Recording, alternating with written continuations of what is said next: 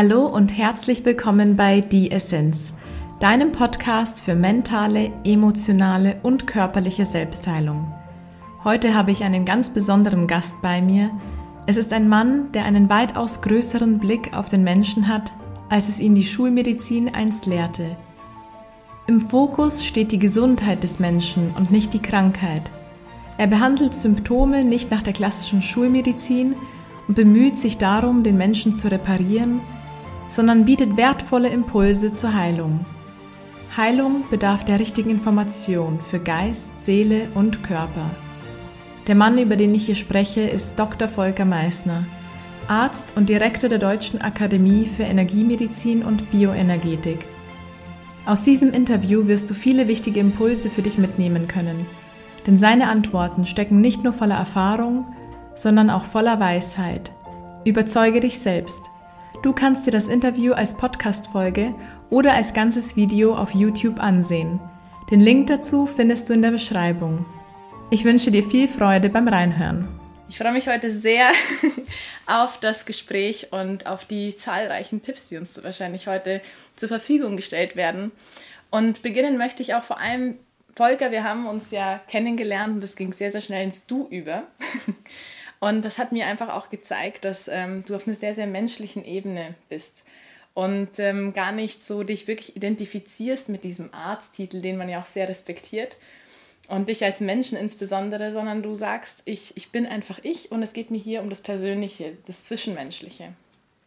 Und das führt mich auch eben gleich zur ersten Frage, denn wenn wir uns über Selbstheilung unterhalten und wir ansehen, mit welchen Dingen wir uns identifizieren, Denkst du, dass sich eben diese Identifikation mit den äußeren Faktoren auch irgendwo uns hindern können, um wirklich die Selbstheilung in uns zu entfalten, weil es ja immer heißt, Geist, Seele, Körper ist so eine Einheit?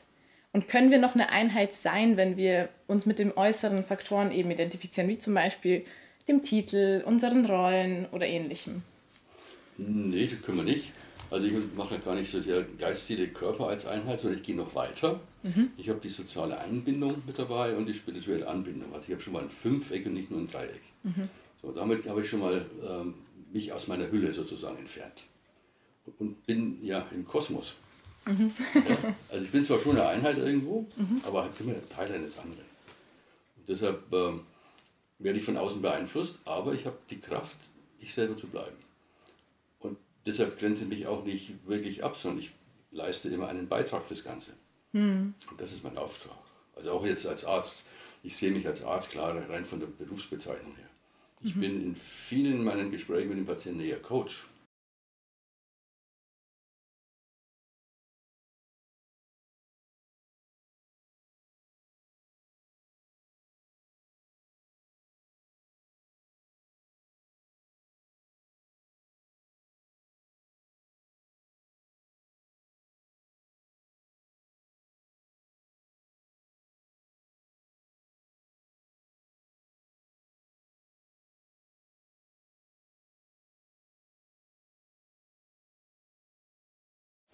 Und der Begriff Selbstheilung heißt ja schon, weiß ja schon, wer der Chef ist. Selbstheilung ist immer der Patient.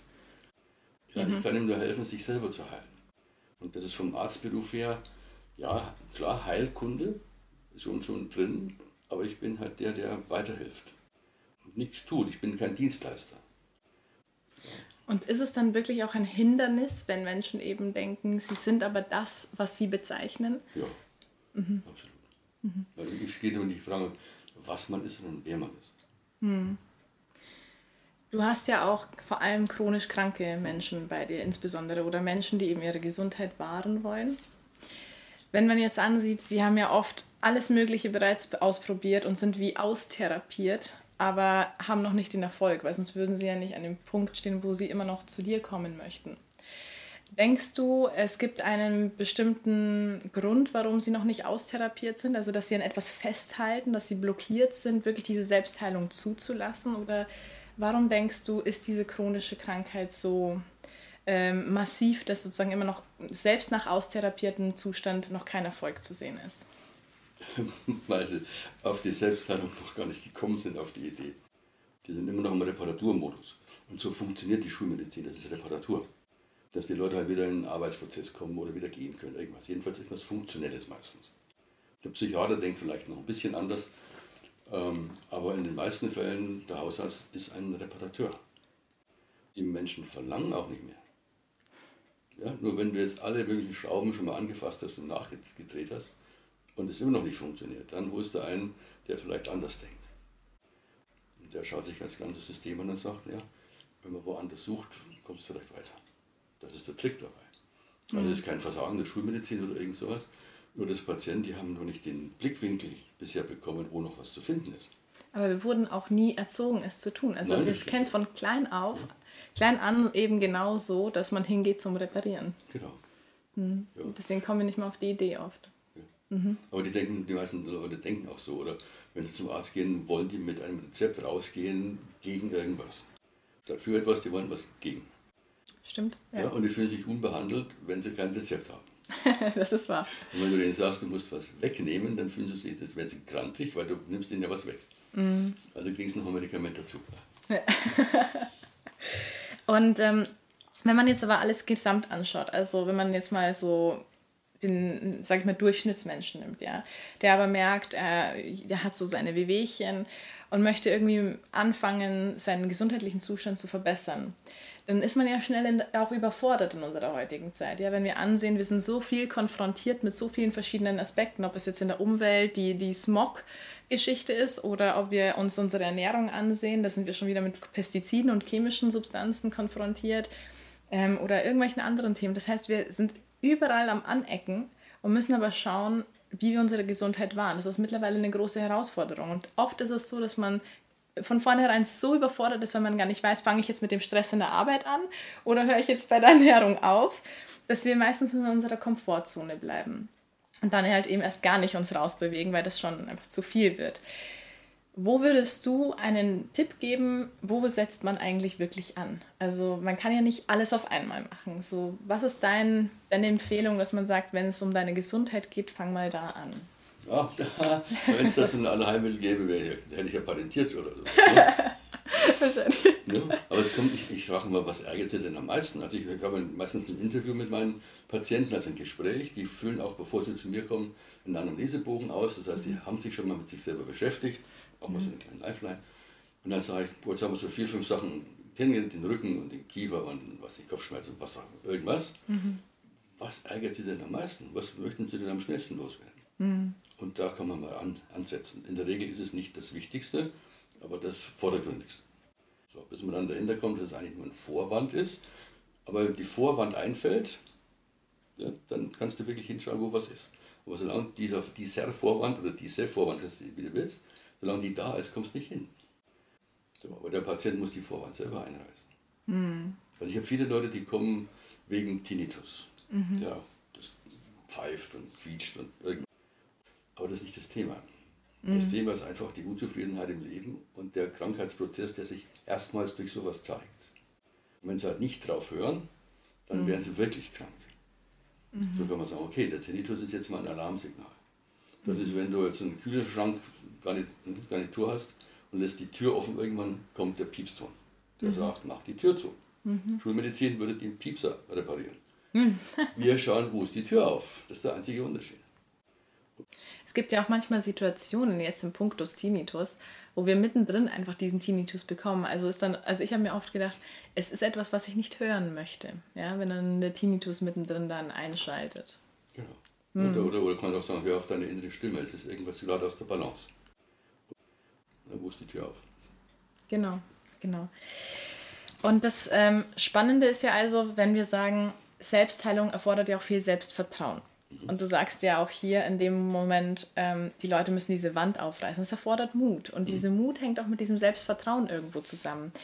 Ähm, wenn du sagst, den Glauben und das Selbstvertrauen in sich zu haben, um wirklich in die Selbstheilung zu kommen. Das ist ja an sich, sage ich mal, nett formuliert, aber schwer umgesetzt, weil Selbstvertrauen ist, sage ich mal, keine Selbstverständlichkeit. Wie kommt denn ein Mensch wirklich mehr ins Selbstvertrauen? Wenn er Erfolge hat. Er muss irgendwas haben, wo er sagt, das habe ich äh, gewollt, erreicht und ich traue mir das jetzt weiterhin zu. Er muss Ziele setzen. Ähm, das kann sein, dass wenn jemand was weglassen muss, wo man sagt, halten Sie das drei Tage aus, halten Sie das fünf Tage aus. Und wir sagen, ja, ich schaff's. Mhm. Ja, mit, solchen kleinen, kleinen Sachen. Mhm. Ähm, viele meiner Patienten ähm, stellen dann fest, durch gelenkte Interviewtechnik, wo ihre Probleme sind, mit wem sie im Clinch liegen. Ja, wo mhm. noch so, so alte Klamotten drauf liegen. Also so nicht gut genug Themen aus der Kindheit. Also typischerweise, mhm. wirklich 98 Prozent, weil bin ich in der Größenordnung. Manche spüren das dann, da gibt es so schöne, schöne Tests, wie man das feststellen kann. Und dann stellen die das fest. Das heißt jetzt aber nicht, dass sie es gleich umsetzen. Mhm. Aber es ist so eine Art Saatkorngesetz. Das heißt, die wüssten, wo sie sich darum kümmern könnten, wenn sie wollten. Und irgendwann sind sie soweit. Und sagen, ich traue mir das jetzt zu. Mhm. Dann machen die das und dann funktioniert das auch noch. Und dann, ja. Und dann geht es weiter. Hm? Und diese Persönlichkeitsentwicklung ist das Entscheidende. Die müssen lernen, aus der Komfortzone rauszugehen, diesen Feuerreifen da, um die Komfortzone zu durchbrechen mhm. und zu spüren, erstens, es passiert mir nichts und wenn mir was passiert, dann was Schönes. Ja, das, aber das kann, das kann man nicht theoretisch erfassen, das mhm. musst du tun. Und wie ist es mit dem Mut? Weil der Mut ist ja, sage ich mal, so ein bisschen der erste Schritt, um zu sagen, ich setze mir jetzt überhaupt ein Ziel, ohne der Angst zu, oder die Angst in mir zu haben und die, diese Angst zu stützen, dass mir etwas Negatives passiert, wenn ich das tue und dieses Ziel versuche zu erreichen, auf dem Weg, dass mir irgendwas zustößt. Wie überwinde ich jetzt diesen Moment der Angst, um in die Mut zu kommen, diesen Weg zu gehen? Also vielen Menschen empfehle ich tatsächlich einen Tandem-Fallschirmsprung, wo ich sage, wenn es um Mut geht, da können Sie ihn beweisen. Ja, das passiert nichts. Ja, aber man muss halt selber aus der Maschine raus. Solche Sachen. Oder sich tatsächlich mal trauen, Nein zu sagen. Oder sagen, es geht nicht darum, ob sie Recht haben oder Unrecht haben, einfach aus Prinzip mal Nein sagen. Mhm. Und bei der Meinung bleiben und nicht umdrehen lassen. So. Wenn sie Leute ein, zwei Mal das, das Erfolgserlebnis haben, dann geht das. Ja, also es geht immer darum, dass du nicht, nicht ein Ziel erreichst. Also Peter Sage, der sagte, man muss Ziele setzen, das ist ein Unternehmer, ein Coach auch. Ne? Mhm. Man muss Ziele setzen, man muss Ziele auch erreichen. Mhm. Das Entscheidende ist aber, die Persönlichkeit, die man werden musste, um dieses Ziel zu erreichen. Ja, und, und das ist ein Gewinn, den gibst du ja nicht wieder auf, die Persönlichkeitsentwicklung. Und das kann aber in kleinen Schritten sein. Da musst du jetzt nicht Marathon laufen oder so. Ja, das heißt, wenn du mit, mit drei Kilometer anfängst, mit fünf, und irgendwann kannst du auch Marathon laufen. Diese, diese ersten großes Ziel schon setzen, aber in kleine Portionen zurückfahren mhm. und dann mit kleinen Erfolgen loslegen. Sodass das Selbstvertrauen kommt, ich kann das, ich traue mir das jetzt zu. Das traue ich, wenn ich das geschafft habe, traue ich mir das auch zu. Das ist auch etwas ganz Machbares, weil das ist eben das, wo aus dieser Überforderung plötzlich so portionierbare Schritte, ich nenne sie auch gerne diese Baby-Steps werden, genau. die dann die Leute wirklich gehen können und dann das Gefühl haben, sie können wirklich etwas umsetzen und aktiv werden. Genau. Das ist ganz wichtig, ja. ja. Das ist ein sehr guter Tipp, sehr, sehr wertvoll. Wenn man sagt, ähm, Selbstheilung das ist so, du begleitest sie in, in dem Punktus wie ein Coach. Aber zur eigenen Heilung bedarf es eben oft auch andere Pulse als diese klassische Schulmedizin. Ja? Äh, wenn wir Gesundheit als energetischen Urzustand betrachten und das Ganze ähm, hat ja oft eine Ursache, weswegen überhaupt ein Symptom sich entwickelt auf irgendeiner Ebene die Menschen, die dann aus dem Gleichgewicht kommen und aus dem Zustand der Gesundheit eben herausgebracht worden sind oder sich selbst herausgebracht haben, besser gesagt, wie gehst du dann wirklich mit diesen Ursachen um? Also die klassische Schulmedizin, du hast ja gesagt, das ist eher Reparatur. Jetzt ähm, gehst du ja als ganzheitlicher Mediziner, sage ich mal, auch anders heran. Und dann geht es um die Ursache. Was können wir mit dieser Ursache wirklich tun und wie gehst du persönlich damit um? Ähm, ich nehme, ich nehme mal zwei Beispiele. Es kommt jemand mit dem Rückenschmerz und ich erst, ne, der das Bein runterschießt. So. Das wäre das Symptom, der Schmerz. Dann stellt man fest, der hat vielleicht einen Bandscheibenvorwölbung, Vorfall, was auch immer, also eine mechanische Erklärung für diesen Schmerz. Mhm. Und das ist schulmedizinisch eigentlich schon fast fertig. Dann wird das behandelt und in der Regel geht der Schmerz auch eine Zeit lang weg. Der kommt halt wieder, weil man die Ursache nicht bekämpft mhm. hat. Ne? So, das ist das Symptom, die Ursache, die mechanische Ursache ist Bandscheibe und der Grund, der die Ursache am Laufen hält, das ist dann der Rucksack, den der Mensch rumträgt, ja, dieses unerträgliche Leben. Und deshalb wird es wiederkommen. Und ich habe Patienten mit Vorhofflimmern. Das ist das Symptom.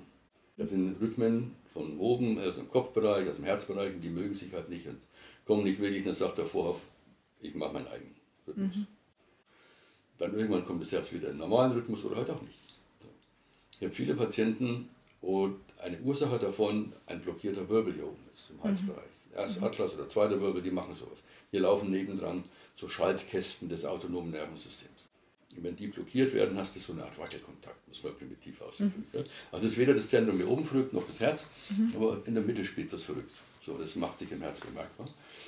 Und wenn man diesen Menschen den Hals äh, osteopathisch behandelt, ist er erstmal befriedigt sozusagen, aber auch da gibt es einen Grund dazu. Und bei dem Grund könnte es sein, Halswirbelsäule Orientierung zum Beispiel, wenn das ein orientierungsloser Mensch ist oder er gerade nicht weiß, wohin im Leben, kann es sein, dass er da oben blockiert und sich das Herz eben äußert als Bühne. Sagt, hey, du hast eine Herzensangelegenheit, kümmere dich mal drum. Aber nicht auf den Weg, den du gerade gehst. Also da versuchen wir einen anderen Kompass zu nehmen. Spiegelst du dann die Möglichkeiten, die eben dieses Symptom als Ursache haben könnten, oder lässt du den Menschen dann wirklich selbst suchen? Weil es sind ja auch gewisse Assoziationen, die man dann selbst vielleicht mit der Wirbelsäule oder mit dem Herzen verbindet. Ja, kommt darauf an, welchen medizinischen Hintergrund der Mensch mitbringt. Mhm. Wenn er so gar keinen hat, dann sage ich, ich habe schon Patienten gehabt mit dem gleichen Symptom, bei denen war das und das. Also das spiegelt sie dann ne? schon. Ich, ich gebe dann sozusagen ein Buffet, mhm. ne, ein Buffet an Ursachen oder Gründen, die er sich aussuchen kann und sagt, ah ja, doch, das kommt mir bekannt vor weil es ja auch viele, sage ich mal, gerade sehr rational veranlagte Menschen, denen fällt es ja wahnsinnig schwer, dann die Ursache dafür zu finden. Die haben nicht mal eine Idee, womit das zusammenhängen könnte. Oder die Ursache ist so weit verdrängt worden, dass sie an die gar nicht rankommen, weil die so überschüttet worden ist. Ja. Genau. Ähm, hast du dann auch Ideen und Techniken, wie du dann daran gehst, um diese überschütteten Berge wieder ein bisschen freizuräumen? Ja, ich habe so eine spezielle kinesiologische Technik, wir nennen das Schubsen, weil es wirklich ein Schubsen, mhm, Schubsen genau. ist. Habe ich auch auf meiner Homepage im Video, genau. dass man sich mal mhm. anschauen kann. Und da spüren die Patienten körperlich, wo mhm. es hängt. Mhm. Das heißt, wenn du etwas, wenn du dich, wenn jemand so schiebt und du bleibst stehen, sagst du, so klar, ne? ich habe so ein paar Grad. Und dann sprichst du irgendwas aus und dann kommt wieder einer, gibt einen kleinen Schubs in die Festung, sagt, huch, so, und dann gibt es irgendeine Formulierung, die man dann findet und plötzlich bleibst du bei dem gleichen Thema stehen trotz Schubs. Jetzt ist da was passiert. Da ist was dran. Mhm. dann muss man halt schauen, es ist nicht weg. Es ist jetzt nur entdeckt. Mhm. Und dann kann man sagen, okay, um das zu bearbeiten, muss man das und das tun, die und die Aufgaben erledigen im Leben noch und sowas. Und dann hat man so eine Art Dämpfung und mhm. irgendwann ist das Problem weg. Das mhm. Entscheidende ist, der Patient merkt beim Schubsen, dass das Thema weggehen kann mhm. oder weggehen wird. Das mhm. Zielfoto ist klar. Und er weiß, okay, es ist nicht eine Frage des Ob, ob das weggeht, sondern nur wann ist es weg. Ganz anderer Aspekt. Das heißt, die Art, wie du rangehst, ist einerseits eben die Bestätigung über das Schubsing. Schubsing hast du es ja, glaube ich, ja, genannt. Ja, weißt du, das Schubsing. Schubsing, genau. Und ähm, danach eben, du sagst, du über das Handeln selbst geht man dem entgegen. Also es ist nichts, wo man in der Vergangenheit aufräumt, sondern du gehst in die, in die Gegenwart oder die Zukunft hinein, je nachdem, wie man das jetzt betrachten möchte, dass der Mensch halt wirklich handelt dagegen, gegen das, was er eigentlich ja, versäumt, verpasst hat, wie würde man das Ganze ausdrücken, äh, wo er früher vielleicht nicht dagegen gehalten hat. Gar nicht wusste, dass er dagegen halten können oder sollen. Mhm. Ja, wir, wir, haben jetzt einen, einen Schnappschuss vom jetzigen Bild. Das heißt, wir haben die Idee, was früher gewesen sein könnte oder mhm. war. Das ist auch völlig wurscht, ob es war oder könnte. Ne? Es ist jedenfalls eine Information, die im Rucksack drin ist und die dann nicht gebraucht wird. Die kann einfach weg. Mhm. Ja, du kennst ja am Flughafen wird immer gesagt, lassen Sie Ihr Gepäck nicht unbeaufsichtigt. Ich sage immer, nehmen Sie die Vergangenheit als Gepäckstück und lassen Sie Ihr Gepäck unbeaufsichtigt. Schauen Sie nicht ständig hin. Lassen Sie mhm. die Vergangenheit mal stehen und gehen einfach weiter. Aber ist das dann nicht in dem Moment ignorieren wieder? Wenn wir das stehen lassen? Wenn du wollen wir nicht. wenn, ich, wenn, ich, was nicht brauchen kann, warum soll ich es denn nicht auch ignorieren? Ich, die, die Affirmationen, die wir dann immer entwickeln, die gehen davon an, die heißen zum Beispiel, auch wenn ich immer noch Angst habe, dass ich das und das nicht bin. Also auch wenn. Mhm. So. Liebe und achte ich mich genauso, wie ich bin. Mhm. Rupp, Echtzeit. Mhm. Und ich erlaube mir, dieses Programm einzustellen. Nach vorne. Also wir sind immer nach vorne orientiert, aber mhm. schneiden hinten ab. Es ist ja ganz oft einfach auch ein Mutter-Vater-Thema, das Elternthema, das ist ja meistens sehr präsent. Dann heißt es oft in so einer Transformation, ich kann doch nicht einfach so die Mama mir anders denken oder dem Papa anders denken. Ich kann nicht jetzt einfach so vergeben und loslassen. Aber sie hat doch oder er hat doch das und das gemacht. Und dann sind die so ganz fest und halten daran fest, wie es eben war. Ja, genau, wie es eben war. Ja. Wie gehst du dann damit um? Also ich erkläre Ihnen, dass Rache äh, unzweckmäßig ist. Mhm. Ja, es gibt so einen, so einen schönen Spruch. Ähm, nicht vergeben ist ungefähr so, als würdest du das Rattengift selber trinken und glauben, der andere stirbt dran. Ja, genau. Ja, das ist so ein, so ein Klassiker, den finde ich einfach süß. Ja. Ne, du weißt, der, mhm. das trifft. So. Oder wenn du sagst, ähm, die haben doch das und das getan. Ja, kann sein, dass sie es getan haben. In der Regel ist es aber auch schon ein paar Tage her. Ja, du mhm. kannst sagen, die konnten noch von einem Ich muss das auch nicht rechtfertigen können, was die getan haben. Ich mhm. muss einfach sagen, weg damit. Ja, das ist wie ein Fleck. Ich, ich vergleiche es gerne mit einem Fleck den machst du weg und kümmerst dich nicht drum herum, der da ist. Wir suchen keine Schuldigen, wir suchen Lösungen. Und das nicht vergeben können, also dieser Rachemodus, ich will, habe da noch was, äh, so ein Hühnchen zu rupfen mit denen. Ah, wessen Problem ist denn das? Doch nicht das Problem der Eltern. Ja, oder viele haben ein Problem, dass sie Mama und Papa immer noch sagen, obwohl sie schon selber 50 sind und die Eltern vielleicht 80 oder irgendwas. Sag, hört auf, Mama und Papa zu sagen. Und dann schubse ich die. Wir machen so Tests. Ja, ich habe Angst, dass ich für Mama immer noch nicht gut genug bin. Da fallen die um, ja, mit mhm. 50. So. Und dann machen wir einen Test. Ich habe Angst, dass ich für meine Mutter immer noch nicht gut genug bin. Bleiben die stehen, sehen Sie? Mit der Mutter haben sie kein Problem. Mit der mhm. Instandsmutter. Mhm. Aber mit der Mama, das ist, weiß ich nicht ständig, wenn sie Mama sagen, auf die Knie gehen und sagen, du lieb mich doch endlich. Und aus dem Modus kann man doch aussteigen mit 50. Oder? Und so, das heißt, ich mache das relativ, relativ locker und erkläre ihnen, dass da nichts falsch dran ist. Es ist nur eine blöde Angewohnheit. Und eine Gewohnheit kann ich doch mal loswerden. So, und das Vergeben kann man auch lernen. Und das Vergeben hat nichts mit Denken zu tun. Das Vergeben kommt aus dem Herzen. Und die wenigsten Leute haben den Bezug erstmal zum Herzen. Das heißt, sie wollen aus dem Kopf vergeben. Das geht ja mal nicht, wenn der vor der Rache ist. Das, das heißt, ich muss ja irgendeinen so einen Etagenwechsel mhm. machen. Genau. Und das sind deswegen die Affirmationen, die halt dann so Liebe und Achte, ne? also Herz und, und, und Kopf und alle diese Sachen berücksichtigt. Und da müssen die auch hier so ein paar Übungen machen. Genau. Ja, dass man mhm. einfach um diesen Riegelverstand hinweg da unten reinkommt ins Unterbewusstsein. Der, der Verstand hindert alles. Hm. Es gibt aber Techniken, in also mit denen ja auch verschiedenste Heilarbeiter und Energetiker, Energiemediziner oder Coaches arbeiten, die eben genau das tun, eben in die Vergangenheit so reinzubohren und diese Schmerzbilder eben aufzulösen, um dann wiederum in die Heilung zu kommen. Was denkst du darüber, wenn jetzt, das ist ja eine andere Herangehensweise in dem Kontext? Ganz anders. Also es gibt ja auch schamanische Techniken, wo der, der Schamane für dich in Trance geht mhm. und in deiner Vergangenheit oder informationellen Vergangenheit etwas auflöst. Mhm. Und sagt, du hast noch einen Konflikt mit dem Ur-Ur-Urgroßvater irgendwo und ja, der hat was Schlimmes getan und das muss noch aus der Familie raus und du bist jetzt ausgesucht, das zu tun. Mach mal folgendes und spende mal irgendwas oder mach was, was Tolles und wenn die alle damit einverstanden sind energetisch, dass das der Weg ist, dann funktioniert das auch. Da gibt es kein richtig und falsch. Das müssen, man muss sich darauf einstimmen, auf den Lösungsweg. So, wenn, das, wenn, der, wenn der Patient oder Kunde, wie auch immer man das beim Schamanen nennt, ja, wenn der da hingeht und die sich einigen, dass der Schamane das machen darf und dann ist das gelöst, mhm. perfekt. Zu mir kommen die Leute nicht zum Schamanen, sondern mhm. zu einem etwas anderen Arzt. Ja, dann sage ich, Medizin habe ich schon, ich mache jetzt mal was ganzheitliches. Mhm. Und die wundern sich auch nicht, wenn wir solche Techniken einsetzen. Wir machen auch viel spirituell. Bei mir ist auch immer eine Abfrage der Vorfahren, ob da noch alte Themen sind oder ob da karmische Sachen drin sind. Karmische Muster. Das, das kommt immer wieder.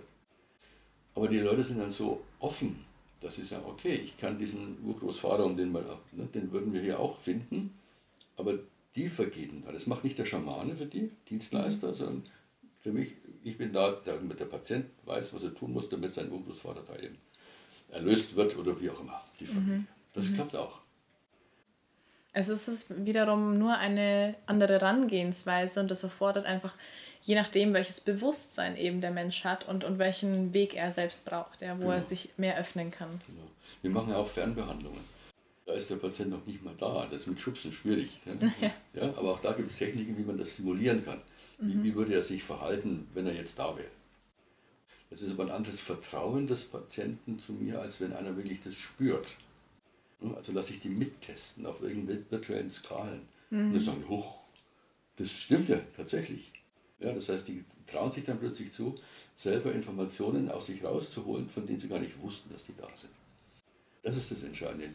Die, die Menschen müssen sich dessen bewusst sein werden, wer sie sind, nicht was.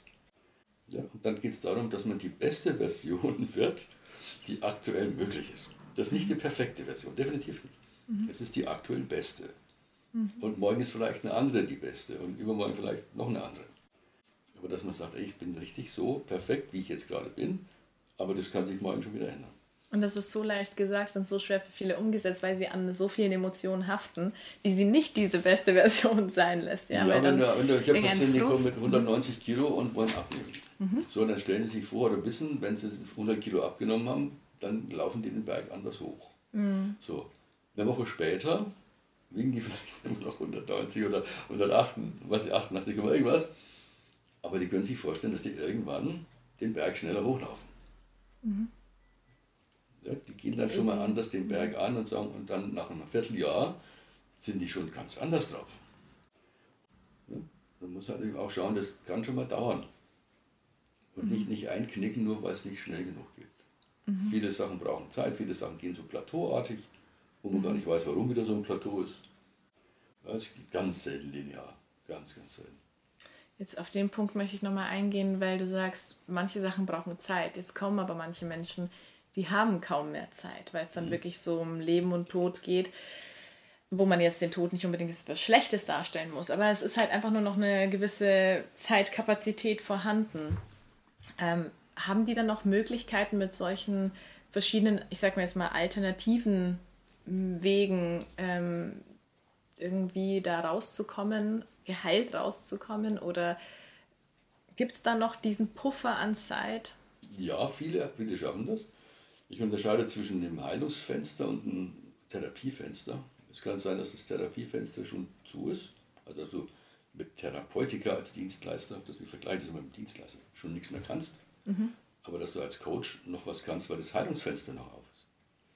Die Selbstheilung ist ja unabhängig von der Therapie, mhm. ganz was anderes. Und wenn einer erkennt, warum er sich mit dem Tumor gerade im Selbstmord aus einer Situation rausbewegen wollte, die er halt anders nicht lösen kann, und plötzlich erkennt, dass er Optionen hätte, wenn er sich darum kümmert, dieses Thema zu lösen, also die Situation tatsächlich zu entspannen, aus der er gerade fliehen will, mhm. dann hat er eine echte Chance.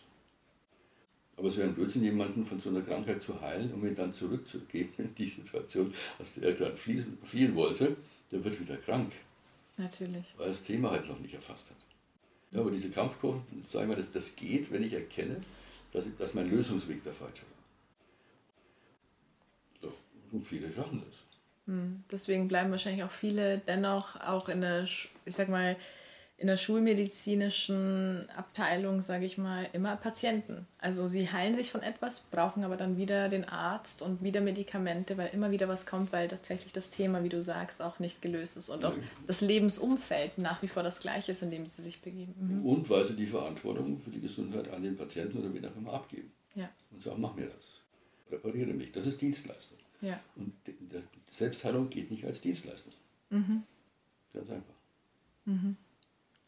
Ja, das ist tief. Das, ist, das muss einfach mal kurz an der Stelle auch einfach setzen, denn ähm, da möchte ich gar nicht so weiter dran vorbeischießen, denn das sind so Punkte, die, die sind so wichtig, einfach selbst wenn man das Video kurz mal anhält und es wirklich einmal kurz darüber Gedanken macht, wo sind bei mir vielleicht schon kleine Symbole, die ich da einfach wahrnehme im Alltag, wo habe ich meine Stolperer oder haue ich mich permanent irgendwie gleich an. Und das sind ja schon so die kleinen Klopfer an der Tür, wo man sagen kann, achte darauf, das ist nicht zu ignorieren.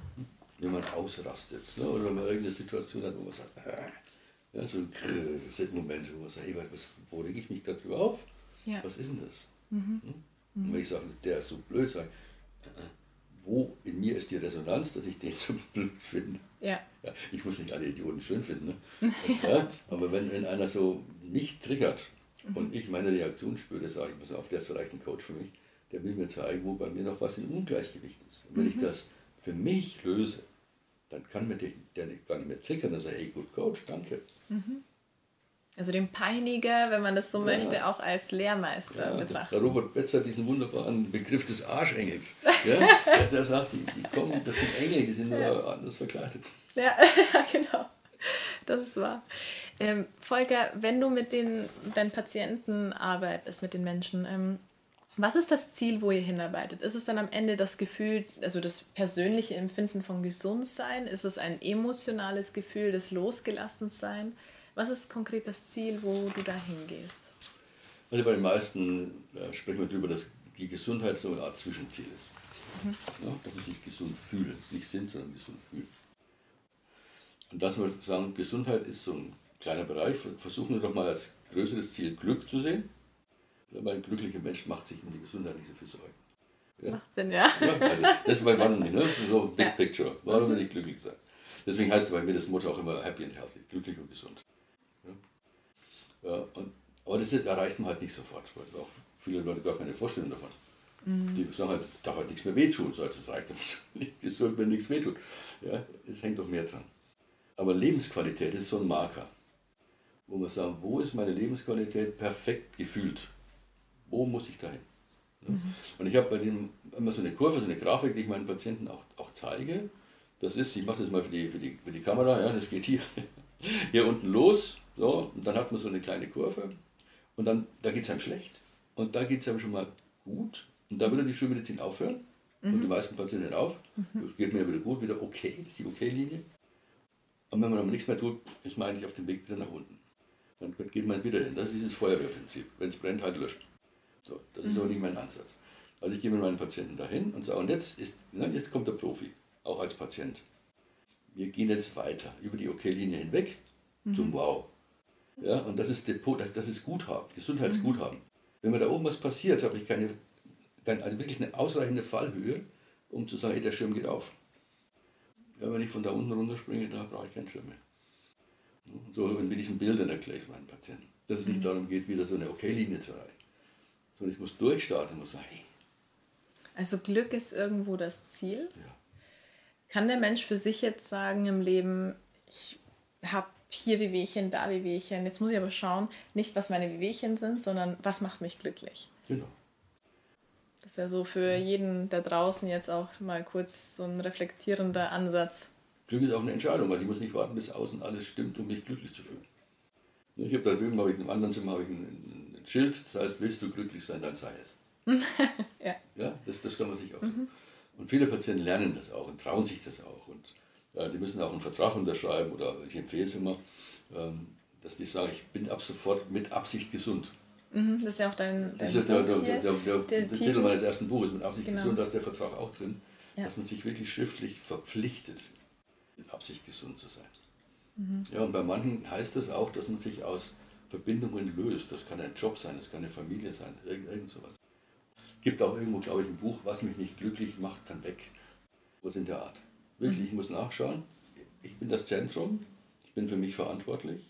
Und jetzt schauen wir mal, dass ich glücklich bin und dann kann ich die anderen auch glücklich machen. Wenn ich das will. Muss ich auch nicht, wenn ich das will. Wobei dein Titel ja auch erstmal richtig ähm, provoziert und das Weltbild auch von vielen erstmal auftritt. Ja. ja. Mit Absicht gesund, das ist so, als müsste ich von etwas loslassen, überhaupt äh, wieder gesund werden zu wollen. Also als ob ich erstmal die Entscheidung treffen muss, gesund sein zu möchten. Absolut, ja, das absolut. Das ist fünf Jahre alt, das, das Buch. Mhm. Und ich habe diesen Titel erkämpft die Marketingabteilung des Nymphenburger Verlags hat gesagt, an dem Titel müssen wir was tun. Äh, da wissen der, muss, weiß ja der, der potenzielle Leser, dass er arbeiten muss. Mhm. ja, das, ist, das schreckt ab, weil ich sage, nein, ich bestehe auf, dem, auf diesem Titel, den habe ich dann auch erkämpft. Mhm. Und der Untertitel Impulse zur Selbstheilung, mhm. der kommt vom Grafiker. Der hat gesagt, um was geht's denn, damit er halt das Bild machen kann, und habe ich den geschubst. Mhm. Und mit seinem Thema, innerhalb von zwei Minuten war man an seinem Thema. Und dann hat er gesagt, okay, das sind Impulse zur Selbstheilung. Mhm. Ja, so, und darum geht es, dass die Menschen einfach mal wuff, angerüttelt werden und sagen, jetzt habe ich es verstanden. Und mehr nicht. Also es geht nicht darum, dass einer gewinnt oder verliert, sondern dass man sagt, ey, da ist noch was zum Wegräumen. Und dann wird es aufgelöst. Ähm, jetzt ist aber in unserer modernen Gesellschaft Stress ja auch ein bekannter Krankmacher. Wie schlimm ist denn jetzt wirklich Stress, wenn wir sagen, wir haben dieses Depot von dem du gesprochen hast. Und wir haben halt so Phasen, in denen wir mal gestresst sind und dann wieder Phasen, in denen wir ganz gut mit uns sind und, und glücklich sind. Ist das dann auch noch so fatal, diesen, diese Stressphasen zu haben? Oder haben wir dann, oder können wir die so akzeptieren, weil wir alle kennen irgendwo, sag ich mal, diese gestressteren Zeiten? Ist das dann ein trotzdem normaler Zustand oder dürfen wir uns davon verabschieden und sagen, auch diese gestresste Phase hat hier nichts verloren? Also die Stressoren sind ja außen. Mhm. Das sind die Sachen, die, die mich belasten. Ob ich mit Stress darauf reagiere, das ist ja meine Sache. Ja, also der Stress ist ja nicht draußen, der Stress ist drin. Mhm. Stress ist eine völlig natürliche Reaktion. Ähm, wenn man die Tiere so anschaut, dann haben die ihren Stress, behandeln den, die gehen halt der Situation irgendwo aus dem Weg oder, oder kämpfen, irgendwas. Und danach ruhen die sich wieder aus und fangen wieder an zu fressen. Hm? Wir haben so eine Art Dauerbelastung und könnten also im Dauerstress auch sein, was auch manche sind. Was man lernen kann, ist, dass man den Stressor anders bewertet. Dass man sagt, ich lasse mich von dem halt nicht einschüchtern, triggern, sodass ich mich im Stress fühle. Ich habe auch manchmal 100-Stunden-Wochen, da würden manche sagen, du hast den Schlag. Sag ich, ja, kann sein. Aber ich bin ja. nach 100 Stunden Wochen bin ich vielleicht noch entspannter als die meisten nach einer 40 Stunden Woche. Weil das, was ich tue, mir einfach Spaß macht und ich gelernt habe, die Stressoren zu entlarven mhm. und zu entmachten. Und der Stressor ist dann nur so viel wert, wie, es, wie ich ihm wirklich Macht gebe. Und ich muss lernen, meine Resilienz hochzufahren, meine Reizschwelle so hochzufahren, dass der mir nichts kann. Wie genau entmachtest du konkret einen ähm, Stressfaktor im Außen? Also wenn du sagst, es ist jetzt wirklich nur ein persönliches Reflektieren, ähm, das Beispiel der Chef einen in der Arbeit triggert und man dadurch natürlich vielleicht, ähm, es wird von einem vielleicht viel zu viel Leistung erwartet, was wir auch vielleicht aus der Kindheit kennen und deswegen die Assoziation haben gegenüber dem Chef und dann sagen, ah, der triggert mich Tag für Tag und jedes Mal gehe ich rein und ich fühle schon seinen Blick und das stresst mich schon in dem Moment und ich kann schon gar nicht erwarten, wann wieder 17 Uhr ist, dass ich da raus kann. Das genau. sind so diese klassischen... Das Magengefühl kriegst du dann schon auf dem Weg zur Arbeit. Genau, genau, genau. Ist es jetzt wirklich dann der Moment, dass man sich hinsetzt und sagt, das ist mein Chef und der triggert mich, aber ich möchte jetzt nicht mehr, also dass man wirklich so einen inneren Dialog führt und dann ist auf diese Weise entmachtet oder hast du da... Dann hat er noch zu viel Macht, mhm. wenn, wenn ich in dem, das ist vielleicht ein Anfangsstadium. Mhm. Aber ich muss nachschauen, also erstens, was triggert mich? Was, welche Gefühle löst er in mir aus? Das ist Ärger, das ist das Wut, Groll, Zorn, Angst, weiß ich nicht. Mhm. Das ist schon mal wichtig, dass wir wissen, auf welcher emotionalen Ebene wir arbeiten. Dann schauen wir nach, woher kennen wir das? Wie alt ist denn das Thema? Ist das älter als der Chef? Ja? Oder als der, die Zeit, die ich in dieser Arbeit da schon stecke? Und da können wir feststellen, aber nicht schon. Also es hat vielleicht schon mal ein Lehrer. So, ne? Mhm gibt es noch einen, der vielleicht früher dann ist. Dann kommst du halt irgendwo beim Vater, Bruder, irgendwas raus, sagen, okay, wie, was, wie war denn das damals? Was ist denn da passiert? So, und wenn du dieses Urergebnis, dieses Urerlebnis auch löscht und, und äh, als Ergebnis noch stehen lässt, aber diese emotionale Signatur entfernst, hm. das ist wie so ein Pilz, wo du die Kappe abnimmst, dann hast du immer noch das Ereignis, aber die Emotion ist weg.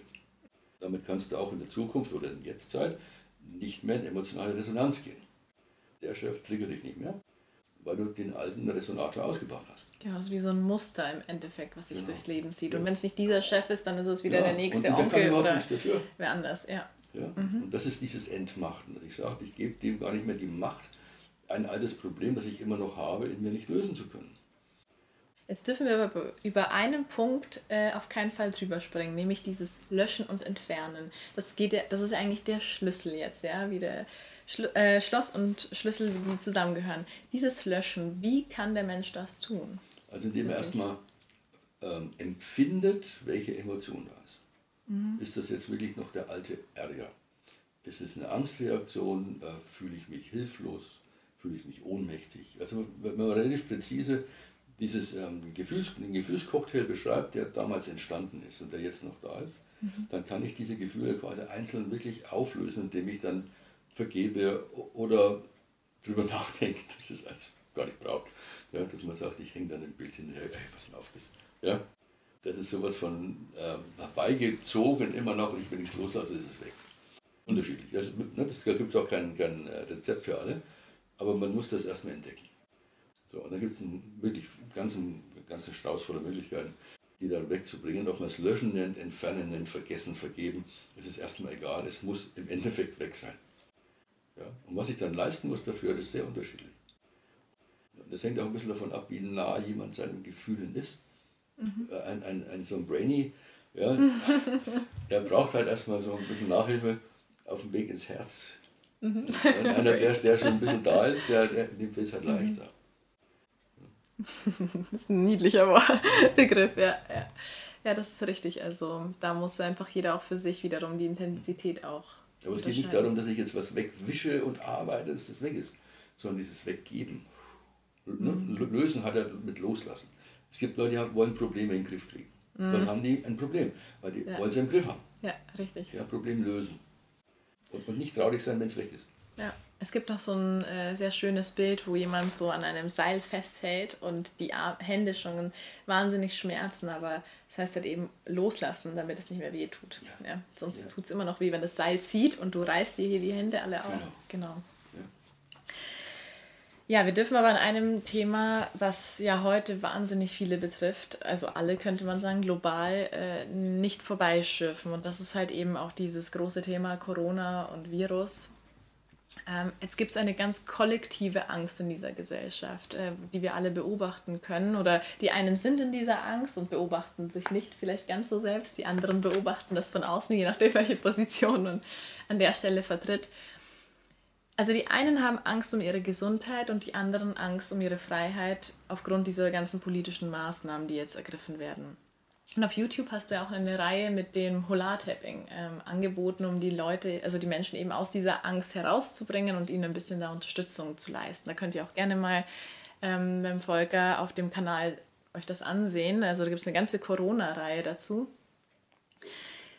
es braucht ja Gedankenhygiene und das ist ja gerade so die Herausforderung. Es triggert ja uns alle gerade immer wieder diese Nachrichten anzuschalten. Was ist jetzt die nächste Maßnahme, die ergriffen wird? Ist ja auch, sage ich mal, sehr bewusst erzeugt, dass wir da permanent dran sind, weil jeden Tag gibt es was Neues. Also das heißt, wir müssen uns auf dem Laufenden halten und wir müssen uns mit dieser ganzen Information auch berieseln lassen. Ja? Das heißt, um das zu finden, was wir brauchen, müssen wir uns irgendwie alles anschauen. Mhm. Ähm, wie ist es denn jetzt im Endeffekt, wenn wir wirklich ähm, auf das Ziel hinaus wollen, was die Angst mit uns macht und wie sehr wir mit der Angst in Resonanz gehen? Weil die Gesund, also das Gesundheitsministerium oder gewisse Politiker haben ja nie wirklich in der gesamten pa Pandemie, Plandemie darüber gesprochen, ähm, ob das, also was wir tun können für unsere Gesundheit, was wir tun können, um unser Immunsystem zu stärken. Es wurde ja darüber nichts äh, Wertvolles an Tipps irgendwie mitgegeben, sondern es geht ja insbesondere um gewisse Maßnahmen, die vollzogen werden sollen.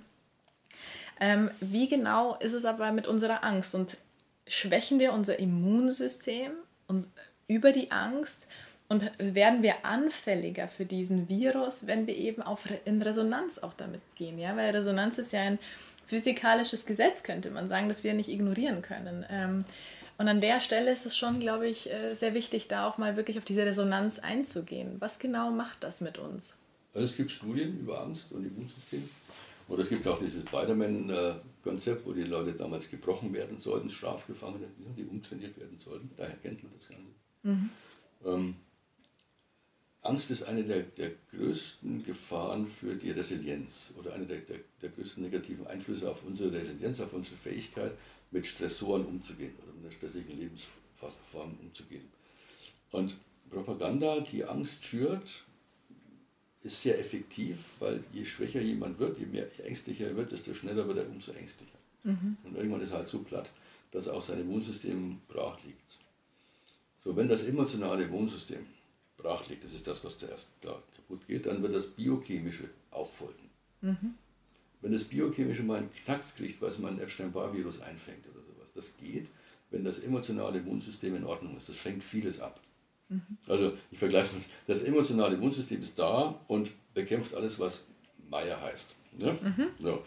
Und die Bakterien, die Meier heißen, werden dann alle abgedrängt und die kann man nicht gebrauchen. Und das Biochemische würde sich darum kümmern, ist es ein Meier mit EI, mit AY oder wie. Ja, das geht um die, um die Feinheit. Mhm. So, wenn das Äußere zusammenbricht, ist das Innere überfordert weil das die, die Meier erstmal einordnen muss. Wenn außen aber alles in Ordnung ist, da kann innen mal eine Baustelle sein, da passiert überhaupt nichts. Aber mit der Angst geht das äußere Immunsystem raus. Und ich habe so einen Kurs, der heißt mit, also gesund und kraftvoll aus der Krise. Und das ist aber sehr individuell, das sind immer, weiß ich nicht, 12, 15, 20 Teilnehmer, aber du hast 20 oder eben 15 verschiedene Lösungen. Jeder bringt eine andere Herkunft mit, eine andere Angst, eine andere emotionale Signatur, die er mit sich rumträgt. Und danach muss die Lösung kommen. Also es gibt keine Lösung für alle. Mhm. Jeder muss das für sich selber entscheiden und er muss auch entscheiden, mit welchem Ziel er das Ganze macht. Will er einfach nur rauskommen und überleben? Und will er sagen, was auf, so blöd das klingt, aber das kann für mich sogar eine Chance bedeuten, mich so mal zu verändern, dass ich erstens eine Krise überstehe und aus dieser Krise noch was mache. Also vielleicht mal aus einem Beruf aussteigen, Klammer auf, muss, Klammer zu, der mir eh nicht gefällt. Ja, manche sind im Homeschooling verzweifelt, manche sagen, hey super, ich kann meinen Kindern echt mal was beibringen, ich darf das auch. Mhm. Ja, oder, oder Homeoffice auch. Mhm. Ne, Leute ja, sagen, mir fehlen die Kontakte und die anderen sagen, ey, ich bin die Kollegen los. Das mhm. ist klasse. Ja. Ich muss mal schauen, wie ich darauf reagiere. Und jeder kann seine eigene individuelle Lösung dann basteln. Aber er muss halt, je nachdem, wo er halt in seiner Angst da irgendwo gelandet ist, sich dann selber helfen. So, also Münchhausenmäßig mit Pferd auf den Schlamm ziehen. Aber das, da gibt es jetzt auch keine, keine allgemeine Lösung. Es geht nur darum, ich muss mich mit meinen Zielen beschäftigen. Wie schaue ich nach dieser Lösung aus? bin ich jetzt wieder der angepasste Typ wie vorher oder mache ich jetzt mal hier so einen Sprung? Mach mal. Mhm. Mhm. Ich hatte auch einen vergangenen Kurs, in dem ich einen Monat hatte, wo ich das Thema genannt habe, das Geschenk im Schmerz zu finden. Und das ist eben genau das, was ja. du beschreibst. Ja, mhm. genau. Also nicht alles schlecht machen, nur weil es schlecht ausschaut. Ganz genau. Ich muss nachschauen, warum erscheint mir das so schlecht. Mhm. Wer hat mir das beigebracht, dass das schlecht ist? Ist das mein Wert? Ist das ein Wert, den ich übernommen habe? Mhm. Die ähm, gibt eine, eine, eine Psychologin, ähm, die Werder Birkenbühl, die hat mir in den 90er Jahren mhm. wunderbare Sachen gemacht. Und die hat mir gesagt, ihr müsst unterscheiden, ist das eine Meinung oder eine Anderung? Mhm. ja, ist das etwas, was euch gehört, was ihr entwickelt mhm. habt, oder habt ihr es einfach übernommen? Mhm. Und eine Anderung, wenn das nicht zur Meinung werden kann, gebt es weg. Ja, ich bin wirklich, man muss sich wiederfinden. Ja. Man muss nachschauen, sind das, was ich treibe, ist das, bin ich das selber? Ist das mhm. meine Familie? Wird das von mir verlangt? Ja, mache ich hier Performance oder lebe ich wirklich? Das muss jeder entscheiden. Und diese Kurse sind einfach klasse, mhm. weil jeder durch seine Tiefen durchgeht. Klar. Ja, und immer so zwei, drei, so im wechselnden Paarungen sozusagen, wo man sich gegenseitig auch mal schubst und sagt, wir testen das mal. Mhm. Ja, und da kommen, oh, da haben wir viele, viele Tücher, brauchen wir da immer für die vielen Tränen. Mhm. Aber die gehen dann raus und sagen, ja, ja mhm. stark und gesund aus der Krise schwer, aber für viele, die bereits am Boden sind und sich kaum mehr aufrappeln können und das Gefühl haben, jetzt soll ich auch noch in meinen tiefen Schmerz schauen, mhm. jetzt, wo ich eh schon nicht mehr kann, da habe ich gar keine Kraft mehr dafür, gar ja. keine Energie mehr dafür. Würde man auch nicht verlangen dann. Dann muss man den aus dem Brunnen heben und wenn er wieder stehen kann, dann muss er selber arbeiten. Ja, es kann sein, dass man Leuten erstmal helfen muss. Aber das ist wie bei der Akupunktur, mache ich auch schon ein paar, 30, 40 Jahre. Wenn einer sehr kraftlos ist, ist es eine Unverschämtheit, ihm zehn Nadeln zu geben, weil dann wird noch richtig kaputt. Ja? Mhm. Ich kann nur die Energie verteilen, die da ist. Mhm. Manchmal muss ich erst Energie zuführen, um sie überhaupt bewegen zu können. Das Wichtiger auch, Impuls an der Stelle aber auch für die Therapeuten ja, das, und das Ärzte ist so ein, so, so ein Anfängerfehler, ja. dass ich Leute, die Platz sind, mit Nadeln vollknalle. Ja. Und mich wundert, dass denen nicht besser geht. Ja, ja. Also das ist wirklich ein wichtiger Impuls auch an alle, die selber therapieren oder helfen äh, mit Menschen arbeiten, dass man da nicht, also diese Empathie auch hat, ja, was braucht jetzt der Mensch? Mehr Energie oder muss ich den eben rausholen oder kann ich direkt anpacken, ja, dass man da den nicht vom Kopf stößt und dann den komplett damit kaputt macht. Ja, genau. Also kaputt therapiert, kann ja, man ja, sagen. Genau. Geht ja auch. Geht schnell. Auch, geht, geht schnell. schnell Jetzt ist es so, diese Masse an Informationen, ähm, die Entscheidungen, wir sind überfordert, das ist alles sehr viel plus mit unserem inneren Leben, der Emotionen. Wie können wir dann eigentlich wirklich lernen, diese Informationen zu filtern? Und du hast ja dazu auch ähm, verschiedene Methoden und zum Beispiel auch das äh, Morgenritual von dir, wo du ja auch mit verschiedenen kleinen Übungen zeigst, was wie in Bewegung bringt oder zu einem führt. Ähm, aber du hast auch das Pendeln. Magst du dazu ein paar Worte verlieren, wie man über diese verschiedenen Techniken, die du anbietest, diese Methoden, die man auch übrigens auf YouTube findet oder auf deiner Webseite, wie du da sagst, ähm, wenn ihr das und das macht, könnt ihr besser eure Informationen filtern und verstehen, was für euch jetzt das Richtige ist und was mhm. eben nicht. Also man kann sich ein bisschen selber trainieren und skalieren, um seinen eigenen energetischen Kompass zu finden. Und da gibt es ein paar ganz einfache Möglichkeiten, dass man sich einen Tisch nimmt, ein paar verschiedene Lösungen oder Ergebnisse auf einen Zettel schreibt. Das kann ein emotionales Thema sein, wo man halt einen Konflikt hat. Das kann auch rein theoretisch ein Lebensmittel sein. Mhm. Da brauche ich ja keinen Zettel, nämlich Lebensmittel. Ja. Leg das vor mich hin, ein bisschen Abstand und stelle mich dahin und teste mich. Also weiß, äh, danach, ob mir das Lebensmittel gut tun wird oder nicht. Also ich stelle mich dahin mhm. und sage, der Apfel oder was auch immer das jetzt gerade ist, ist mhm. genau das, was ich jetzt brauche. Und dann schaue ich meinem Körper zu, was er macht. Mhm. So, wenn der mich zu dem Apfel hinzieht, mhm. dann kannst du davon ausgehen, dass das gut ist. Wenn, der, wenn du stehen bleibst und nach hinten gehst, würde ich den Apfel halt jetzt nicht anrühren. So, dann mach das mit einem anderen Lebensmittel. Und im Laufe der Zeit, wenn ich das immer wieder mache, lerne ich mich kennen, wie stark ich darauf reagiere. Mhm. So, da kannst du irgendwann durch den Supermarkt gehen, stellst dich vor das Regal, schaust nur das Lebensmittel an, das du meinst, und spürst Anziehen weg. Was ist aber, wenn jetzt zum Beispiel jemand unfassbar Burger und Cola und viele Dinge, wo man sagen würde, naja, das würde jetzt theoretisch eigentlich eher nicht gut tun. Aber der Kopf sagt eben, ach, das, das schmeckt so gut und, und du hast schon die Erfahrung, dass es dir so gefällt und die Geschmacksrezeptoren spielen verrückt. Kann es sein, dass wir dadurch manipuliert werden und angezogen werden von etwas, was uns eigentlich schaden würde? Ja, ähm, aber so ein Mensch wird sich da nicht wirklich darum kümmern, dass es ihm besser geht. Mhm. Ja, ja wenn, möglich, wenn er sich darum kümmert, ist er ja schon ein Stück weiter. Mhm. Dann, mhm. Ne, dann, dann weiß er ja schon, dass er. Also es gibt ja verschiedene Arten von Hunger.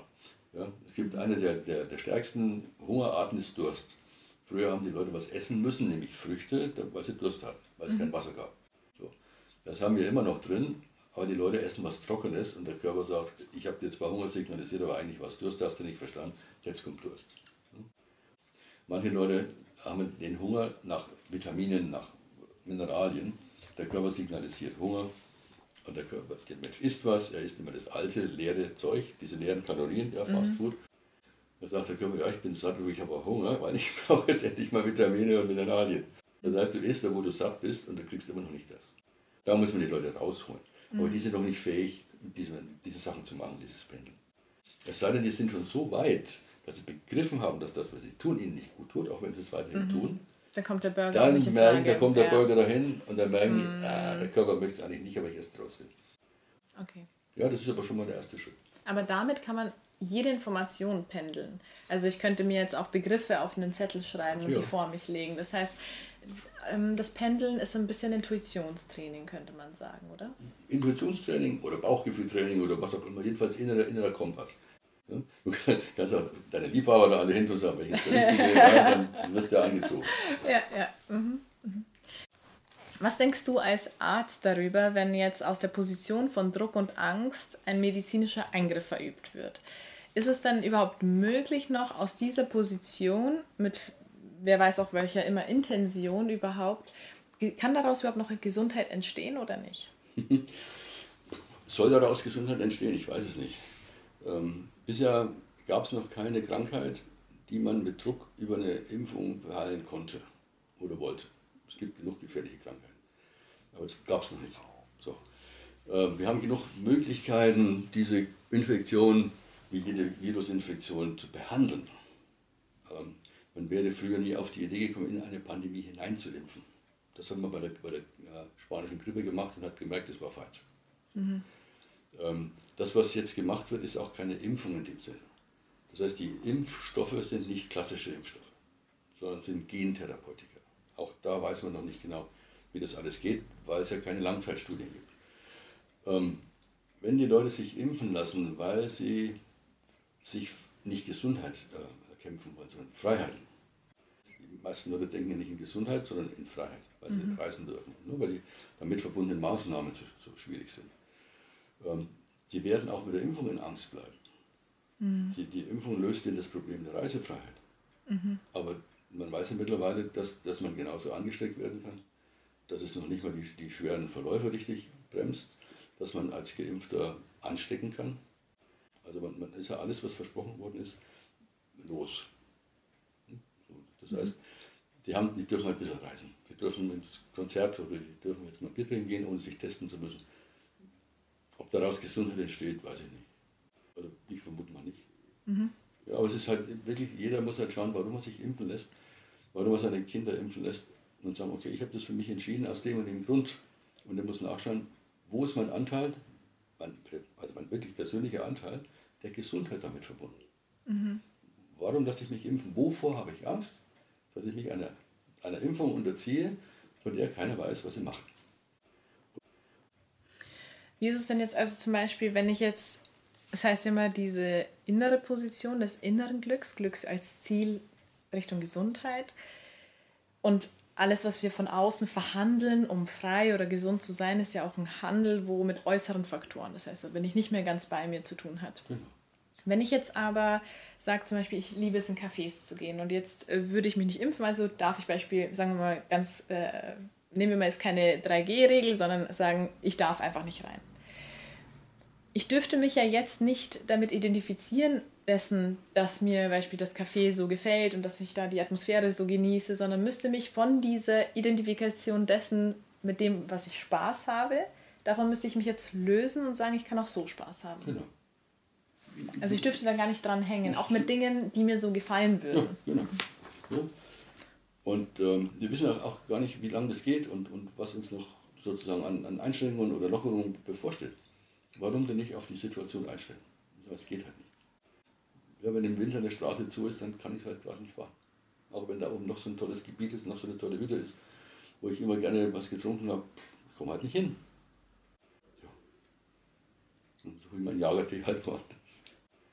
Mhm. Also ich, ich darf an dieser Situation nicht festhalten. Also die meisten Leute hängen an dem fest, was sie gerade nicht können. Statt das zu nehmen, was sie quasi noch oder überhaupt können. Mhm. Es gibt Leute, die, denen wird ein Bein abgenommen, weil sie Raucherbein haben und die sitzen am zweiten Tag nach der Operation vor der Klinik und rauchen ein. Mhm. Ja? So, der hat es noch nicht so ganz begriffen. Ein anderer jammert, dass er halt kein linkes Bein mehr hat und ist im Rollstuhl und ist Opfer. Und ein anderer sagt, also vielleicht nicht am zweiten Tag nach der OP, aber später sagt, okay, das ist mir jetzt passiert, das Bein ist auch vielleicht mit Prothese noch ne, zu beherrschen, aber was kann ich mit einem Bein, Rollstuhl, Krücken und so anfangen? Mhm. Boris Grundl ist so ein Typ, ne? Mhm. querschnittsgelähmter Mensch, aus dem sportlichen Höchstalter heraus mit ein paar 20 Jahren, querschnittsgelähmt, der ist so komisch vom, vom Felsen gesprungen, dass er halt, nicht weil er um Felsen war, sondern weil die Wasseroberfläche so hart war und den, das Genick ihm gebrochen hat. Das ist einer der besten Trainer, die es gibt. Und der, hat, der als Rollstuhlfahrer hat ein Buch geschrieben, Steh auf. Ja? Der, der, der mhm. sagt den Leuten, das ist alles eine Ausrede, was du da machst. Ja, schau dir nach, wovor du Angst hast. Schau dir nach, wo sind deine Magneten, was zieht dich an und was stößt dich ab. So diese Grundbedürfnisse des Menschen. Und wenn du das in dir erkennst und ganz, ganz ehrlich bist und du nicht einknickst, weil du was in dir entdeckst, was du nicht leiden kannst. Mhm. wenn du so weit bist, sagst du, okay, jetzt mache ich was, was, mach ich was aus mir. Aber Ehrlichkeit, das ist ja ein großes Wort, was ja. mit einem selbst zu tun hat. Ja. Und Selbstsein heißt wieder sich kennen. Wenn ich nicht ich selbst bin, weil ich immer mich an allem orientiert habe, was von mir erwartet worden ist, dann kann ich auch nicht wirklich vielleicht so ehrlich im ersten Moment sein, sondern muss lernen, wieder Ehrlichkeit zu genau. haben, oder? Hm. Ja, und Selbstheilung könnte man auch so betrachten, welches Selbst will ich denn heilen? Ja. Ja, was ist denn mein Selbst, mhm. wo es zur Heilung geht? Mhm. Und wenn das die Patienten begreifen dann, und diesen Impuls bekommen, dann, dann fällt ja vieles weg, dann fangen die an zu laufen oder irgendwas. Wenn du sagst, ähm, du arbeitest ja mit verschiedenen Gerätschaften auch an, an Menschen, das sind ja sehr spannende Sachen, die du mir vorhin schon gezeigt hast in deiner Praxis.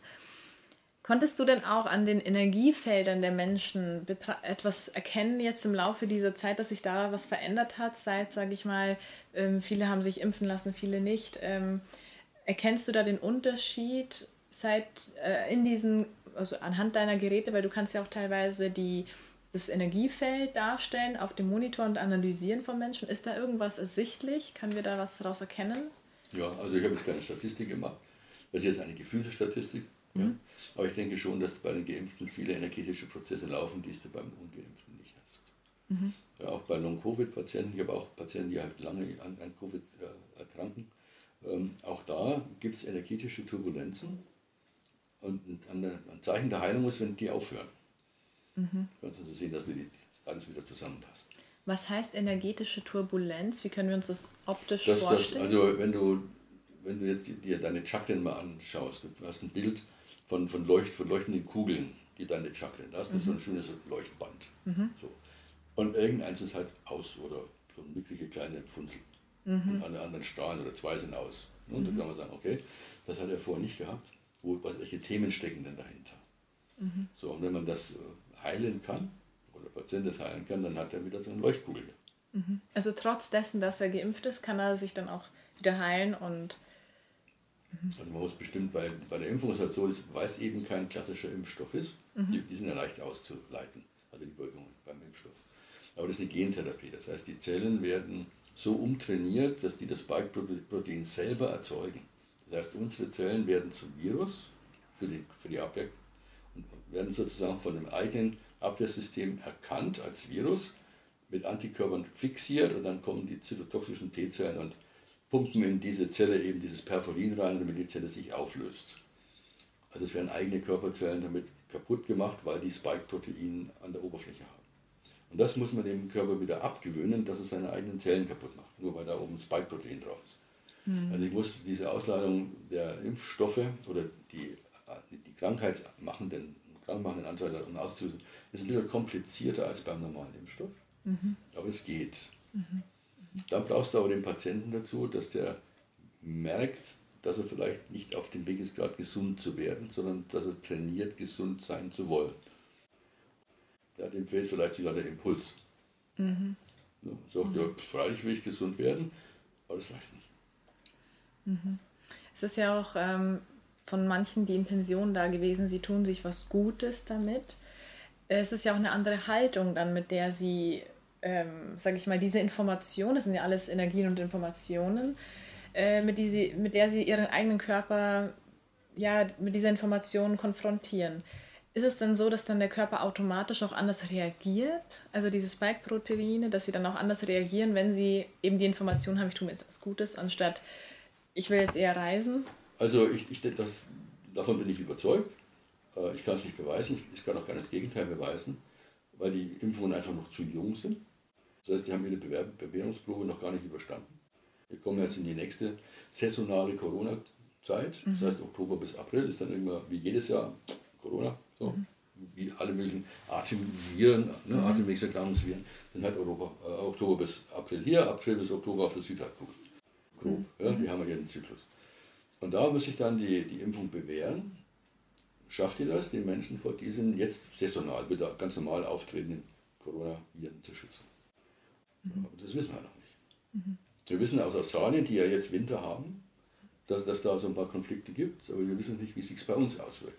Weil bei denen da unten der Winter vielleicht heißt 22 Grad oder 20 Grad oder 18 und bei uns halt vielleicht minus 18. Das mhm. wissen wir alles noch nicht. Es ist ja natürlich jetzt so, dass es sich ein bisschen anhört, als würde es trotzdem auch gegen die eigene Selbstheilungskraft. Also wenn, wenn man sich das betrachtet, dass die, äh, also die Zellen gegen einen selbst wenden, dann ist es ja gegen die eigene Selbstheilungskraft. Ist dann das Selbstheil die Kapazität, die Kraft der Selbstheilung dann bei einem Menschen geschwächt und, und könnte man auch sagen, gewissermaßen so gestört, dass wir gar nicht zur eigenen Selbstheilung finden können, wenn unsere Energiefelder so gebrochen sind und, oder durcheinander? Naja, du hast ja den, den Angstvorlauf. Und je nachdem, wie stark du diesem, diesem Angst, äh, dieser, dieser Angstindoktrination gefolgt bist, hast du weniger Resilienz. Und dieses emotionale Immunsystem ist ja dann abgesenkt. Und damit hat auch das biochemische Immunsystem Schwierigkeiten. Du bekommst mit der Impfung eine Art Autoimmunprozess in, injiziert.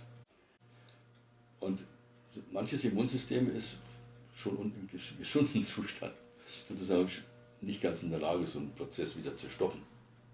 Aber wenn das Äußere, die Hülle, dieses emotionale Immunsystem fehlt, dann wird es schwieriger. Aber ich kann auch nichts sagen, weil ich keine Langzeitergebnisse habe. Ja, da können wir uns in drei Jahren mal drüber unterhalten. Und sagen, was war denn da? Und dann haben wir vielleicht auch Daten. Mhm. Ja, aber das ist alles Spekulation. Wir sehen halt viele Patienten, die erkranken, die an Covid erkrankt sind, die, an, die nach der Impfung erkranken, das CDC hat jetzt eine ganz eigenartige Zählweise. Also wenn Menschen innerhalb von zwei Wochen nach der Impfung sterben, gelten sie als nicht geimpft. Mhm. Weil die sagen, die, die Impfung die muss zwei Wochen wirken, damit die Impfung, äh, die Vakzination sozusagen eintritt. Und sagen also, wer, wer vorher stirbt, ist gar nicht geimpft worden. Mhm. Sehr interessante Zählweise. Das heißt, wir kriegen erstmal gar keine richtigen Daten. Natürlich, ja. ja mhm. so. Deshalb müssen wir uns mit den Patienten beschäftigen, die wir halt auch sehen. Und können sagen, wie ist es bei ihm oder mhm. ihr und wie war es vorher, wenn ich ihn vorher schon kannte, war es gut. Da können mhm. wir sowas sehen. Wir messen auch Detimere und Thrombozyten und solche Sachen, dass wir halt sehen, was passiert mit dem Blut. Mhm. Aber da, wir haben noch keine Langzeitwerte. Das, mhm. Aber um das wieder zu schließen, was du angefangen hast, mhm. ähm, die innere Einstellung, die mhm. innere Überzeugung, dass ich mich heilen kann, dass ich geheilt bin, dass ich gesund bin, die macht viel aus. Mhm. Grundsätzlich. Mhm. Und äh, jemand verkraftet so eine Spritze definitiv besser, wenn er so eine Einstellung hat. Bin ich überzeugt. Und dieses Einbilden, was du gerade sagst, das ist ja auch ein gewisser Placebo-Effekt, der in der Heilung immer wieder angesprochen ja. wird. Ähm, ist es denn so, dass Fantasie und Einbildung, sage ich mal, beziehungsweise teilweise ist ja wirklich die Intuition, was wir aus ihr schöpfen, wo wir wissen, das ist unsere Wahrheit, ähm, aus vielleicht auch sehr vergangener Zeit. Inwiefern spielt denn jetzt Fantasie oder Einbildung auch eine Rolle in unserer Selbstheilung? Also können wir uns Gesundheit auch wirklich fantasieren? Ist ja. das visualisieren. Visualisieren. Zwar nicht, ich sage mal, visualisieren, nicht imaginieren, also äh, comicmäßig vorstellen, sondern visualisieren heißt, ich sehe, was ist, was sein wird. Ich nehme meinen gesunden Zustand schon vorweg und sehe den. So, das ist mein Navi. Mhm. Und dann schaue ich nach, wie bin ich da hingekommen. Mhm. Ja, das ist, ich nenne das Futur 2 Methode. Also Futur 2 heißt, wie werde ich da hingekommen sein? Mhm. Ja, ich gehe ins Ziel, drehe mich um und schaue nach, wie bin ich da hingekommen. Mhm. Also auch eigentlich eine Technik, um wieder gesund zu werden, ähm, sich selbst eben gesund zu sehen. Ich hatte auch eine ähm, Patientin, also ich sage mal Menschen, ich habe mit einer Frau gearbeitet, die hatte ähm, Arthritis, also die hatte ganz, ganz starke Rheuma und Schmerzen in ihrem Bein, die, konnte, die war auch noch sehr jung, also knapp 30 mhm. und konnte gar nicht mehr wirklich gehen und die hat sich ganz intensiv wirklich in diese Visualisierungsarbeit eingelassen und ist wirklich danach schmerzfrei wieder gegangen, weil die sich das so massivst, kann man sagen, eingebildet hat, genau. dass das ihr Körper an Informationen wieder angenommen hat. Also das klingt so ein bisschen nach Hokuspokus, aber... Das, aber ist, das ist der Placebo-Effekt in, Rein, in Reinform, ja. deswegen haben wir ja überlebt. Wenn wir den ja. nicht hätten, wären wir schon alle tot. Mhm. Ja. Mhm. Ich habe auch Patienten, also wenn du die, die, den Arm verletzt, durchtrennst dir einen, einen Nerv, dann dauert es Monate, bis diese Hand wieder funktionsfähig ist. Mhm. So, das dauert mal sechs, mal sieben, mal acht, mal neun, mal ein Jahr. Ne? Mhm. So. Wenn der Patient sich vorstellt, was er mit dem Arm machen kann, also wofür die Heilung gut ist, nicht mhm. einfach warten, bis es wieder funktioniert, sondern ich kann meinen Enkel über den Kopf streichen, ich kann meinen Hund, genau. wieder, hast vorhin gesehen, meinen Hund wieder streicheln, ja. dann hat das einen Zweck und dann ist der dreimal so schnell geheilt. Genau, also wie du weißt, hatte sich ja meine Mutter erst neulich den äh, Arm gebrochen. Und äh, ich arbeite jetzt auch eben mit ihr, dass, weil der Nerv ist beschädigt mhm. und sie kann halt jetzt ihre Hand eben nicht nach oben kippen. Und was ich jetzt eben Tag für Tag mit ihr tue, ist genau das zu visualisieren. Ich habe gesagt, stell dir vor, wie du deinen Enkel fütterst mit der Hand, ja. Stell dir vor, wie du jetzt deine Haare bürstest und dann muss sie eben ja. genau diese Bewegung genau, machen. Genau. Und das trainiert und sie sagt auch immer, sie spürt ein wahnsinniges Beatseln und das ist recht unangenehm teilweise, ja, weil der Nerv so reagiert, aber sie spürt das wirklich genau. ganz stark im Arm. Also genau. es ist definitiv eine Resonanz da. Du, du, forderst von dem was und das System genau. reagiert. Mhm. Ja. ja, das ist sehr spannend. Ähm, bei vielen Techniken geht es auch eben um das aus dem Unterbewusstsein zu schöpfen, aus der Intuition zu schöpfen, um eben an die eigene Wahrheit zu äh, gelangen. Aber wie können wir jetzt wirklich den Unterschied feststellen, wann wir wirklich uns etwas einbilden oder es unsere Wirklichkeit ist? Also es gibt ja auch teilweise Methoden, da ist es ja wirklich sozusagen wichtig, diese Wahrheit zu erkennen, Beispiel die Ursache zu finden man kann sich ja sonst einbilden, der Vater hätte einen vergewaltigt und dabei hat das nie, ist es nie passiert. Sondern wann wissen wir, wann es wirklich Fantasie ist, Einbildung jetzt im Kopf, weil es für den Prozess gerade so passend wäre, oder wirklich unsere Wahrheit? Ich würde das gar nicht unterscheiden. Mhm. Weil das, was, worunter wir leiden, ist eine Information, mhm. die sich in unserem Informationskästchen, ne, so, so datenbankmäßig, äh, abgespeichert hat. Wie so ein Virus. Ob das jemals wahr war, also ob das passiert ist oder nicht, ist, ist äh, egal. Das, was da spukt, ist die Information. Und die Information lösche ich. Oder ersetze sie mit was. Also ich, es gibt manchmal Leute, die sind so erfolgreich in der Selbsthemmung, ja, Selbstsabotage, Perfektionist, ja, die, die, sind richtig klasse. Also immer dann, wenn es gerade gut geht, wuff, ja. So. Mhm. Das heißt, die haben einen Virus da im System, der die immer sagt, ist doch klar, dann nehmen wir den Virus, bauen den roten Container weg, geben dem einen grünen Container, lassen den weiterlaufen und dann wird es halt erfolgreich.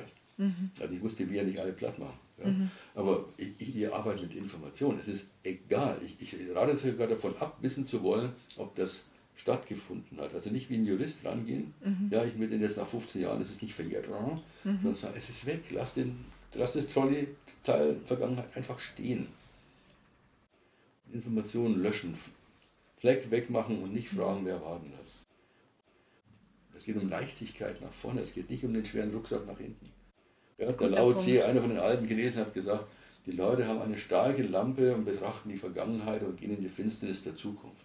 Mhm. Ja, die Lampe muss vorne, und das haben die damals, 3000 Jahre, ne, haben die damals schon gewusst. Die Lampe muss vorne sein, hinten kann ich abschneiden. Mhm. Leichtigkeit nach vorne mhm. und Loslassen vom schweren Rucksack ja. nach hinten. Ein guter, guter Satz. Sehr wichtig. Inwiefern hat denn jetzt aber Selbstheilung oder Selbstfindung mit Heilung zu tun? Weil wenn wir uns das Ganze jetzt mal anschauen, es sind ja jetzt wahnsinnig viele Menschen auf dem Weg auch zu sich selbst. Jeder möchte sich selbst irgendwie finden. Das ist so fast schon ein Hype geworden, könnte man sagen. Ja. Parallel aber können wir auch beobachten, dass wir in einer Zeit leben, wo es so viele diverse Krankheiten, eine Vielfalt an Krankheiten gibt, die es wahrscheinlich so zuvor auch nie gegeben hat. Lässt sich da irgendeine Verbindung schließen? Ja, nun hat sich das Leben, ja, das äußere Leben auch dramatisch verändert und ein bisschen mehr beeinflusst, als wir uns eigentlich zugestehen wollen. Mhm. Ja, die ganze Nahrungsindustrie oder die ne, elektromagnetische Felder, denen wir gar nicht mehr richtig entweichen können. Gibt kaum einen Punkt auf der Erde, wo du nicht von irgendeinem elektromagnetischen Feld getroffen wirst. Also von einem technischen, mhm. nicht natürlichen. Insofern äh, sind die Krankheiten dem einfach nur gefolgt. Ähm, die Pharmaindustrie will ja auch ein bisschen was verdienen. Also sind kranke Menschen auch nicht so schlecht. Da ist ja auch, gesunder Mensch ist ein verlorener Kunde. Also ja, da ist ja auch ein bisschen Druck dahinter. Ja. Ja. Und die Selbstfindung, das wird den Leuten so leicht gemacht. Ne? So nach dem Motto, mach das, mach das und das. Also es wird auch wieder was verkauft, damit die Leute halt irgendein Ergebnis haben, was sie aber in der Regel nicht haben. Mhm. Ja? So, und, und Selbstfindung, wenn ich mich verloren habe und mich selber finden muss, kann es sein, dass ich einen anderen brauche. Mhm. Aber es kann auch sein, dass ich einfach nur meinen Impuls brauche, um es zu tun, was dann weh genug tut. Das ist mhm. manchmal wirklich ein Schmerz, den man braucht. Mhm. Ja, das kann auch mal eine schwere Krankheit sein oder mal wirklich, wenn sein muss, irgendwas einen gebrochenen Arm, der einfach sagt, ey, pass auf, in meinem Leben läuft irgendwas ganz komisch, sonst hätte ich mir das nicht zuge ne, zugelegt. Mhm. So, was ist denn da gerade äh, in meinem Leben, wo ich mich nicht durchsetzen kann, wo ich ständig im Grübeln bin, wo ich diesen Groll nicht loswerde? Mhm. Ähm, da kommen wir wieder bei der Ehrlichkeit raus. Ich muss erstmal wissen, wenn ich mich selbst finde, habe ich mich wirklich verloren? Oder bin ich nur nicht ehrlich genug und könnte das schon sehen, wer ich bin. Ja, dass ich einfach mir irgendeine eine Version von mir vorstelle, die so ideal ist, dass da keiner hinkommt. Nicht mal ich selbst. Nicht mal ich selbst. nicht mal ich selbst. Ja? ja. Wo ich sage, ich traue mir das jetzt mal zu und sage, okay, ich habe die und die Eigenschaften. Also bei mir gibt es eine, eine Formulierung, wenn es um Selbstliebe geht. Ja, ich liebe mich und achte mich so, wie ich bin, mit allen Ecken und Kanten, mit all meinen Macken und all den wunderbaren Eigenschaften, die mich ausmachen. Mhm. Ich liebe und achte mich einfach so, wie ich bin. Punkt. Ja, dieses selber in den Arm nehmen, das ist mhm. das Entscheidende. Und wenn ich das kann, habe ich mich gefunden. Da brauche ich keinen großen Prozess. Stark. Ganz, ganz schwer, wenn Menschen von klein auf gesagt bekommen, du passt nicht du bist nicht gut genug, du hast wieder eine 5 bekommen statt eine 1. Ja. Warum ist deine Schwester ordentlich angezogen ja, und du bist wie ein Rüpel? Ja, genau. Mhm. Ich habe eine Patientin mit einer, mit einer Lippengaumensspalte, auch schon ein paar 50, die Dame, auch gut operiert. Aber sie hat von ihrem eigenen Vater gesagt bekommen, wenn du schon nicht hübsch bist, zieh dich wenigstens schön an. das ist für ein, für ein achtjähriges Mädel, glaube ich, oder ein siebenjähriges Mädel schon hart. Sehr hart, ja wo du sagst, also ich bin nicht gut genug ne? oder ja. nicht hübsch genug und sowas. Und das, das brennt Vater, ein. Das, ja, ja. Und das zieht sich halt auch ein paar Jahrzehnte durch. Selbstverständlich. Ne? Da hast du dann mit, mit Partnerschaften und ähnlichen Sachen und immer dieses Äußere, ne? das nach Natürlich. außen Und die hat sehr viel Innenarbeit schon geleistet, aber ist an irgendeinem Punkt noch, halt noch nicht weitergekommen. Und ihr Mann war Patient und hat gesagt, gut, jetzt gehe ich auch mal. Aber das, das ist immer noch da gewesen. Mhm. Ja. Mhm. ja. Also das heißt, diese Informationen schwingen in unserem Feld, womit wir auch die ganze Welt berühren, ja, die wir einfach erleben. Ja. ja. Und es ist da, um das nochmal zu sehen, der, was der gesagt hat, mhm. welcher Wortlaut der, der, Vater gesagt hat, mit welchem Unterton, äh, was weiß ich, ironisch, wie auch immer, ist völlig egal. Es entscheidet das, was in dem Patienten hängen geblieben ist. Das, mhm. was die Information ausgelöst hat. Wahrheitscharakter ist egal. Es geht um darum, was macht die Information mit dem Menschen. Das muss weg. Ja. ja diese emotionale Wunde, die muss geschlossen werden. Ja. ja. Und deshalb ist auch egal, wie sie entstanden ist. Es muss einfach die Wunde weg. Mhm. Mhm. Ja. Inwiefern ähm, schätze, also ich schätze dich persönlich schon so ein, dass du dich selbst ja, wie du auch über andere sprichst, ähm, ganz, ganz viel mit dir selbst beschäftigst. Ja, sonst könntest du das nicht so authentisch jetzt einfach äh, erklären und mit so einer Selbstverständlichkeit darüber sprechen. Jetzt im Laufe des Lebens sind so, so viele Dinge wahrscheinlich auch bei dir gewesen, wo du gesagt hast, immer wieder, ich habe mich persönlich weiterentwickelt und das hat sich natürlich auch an deiner Arbeit abgefärbt, ja. Vom klassischen Schulmediziner verschiedene Methoden angepasst und das entwickelt sich ja auch so weiter. Denkst du, es sollte ein fester Bestandteil in jeder Ausbildung von Ärzten, Therapeuten, Coaches sein, dass diese Persönlichkeitsentwicklung da ist? Weil bevor man ähm, sich selbst nicht therapiert hat, wie willst du denn andere therapieren? Und das ist halt eben auch etwas, wo ich selbst in meiner Ausbildung auch festgestellt habe, also wenn mich jetzt mein, mein, der Mensch, mit dem ich arbeite, der Klient, triggert und, und dann kann ich nicht mit dem wirklich sauber arbeiten. Ich kann nicht als sauberer Spiegel für ihn da sein ähm, oder für sie. Also fändest du, das sollte einen festen Bestandteil in der Ausbildung ähm, auch gewinnen? Ja, unbedingt. Also wir haben bei uns in der Deutschen Akademie für Energiemedizin auch so ein, so, so ein Bild, du hast, früher hast du den, den Guru gehabt ja, so ein Arzt mit Trademark. Ja. Das ist okay, das ist ein, ein, ein plastischer Chirurg darf auch so sein. Ja, der muss wunderbare Arbeit leisten. Ja, mhm. Mund, Kiefer, Gesichtschirurg.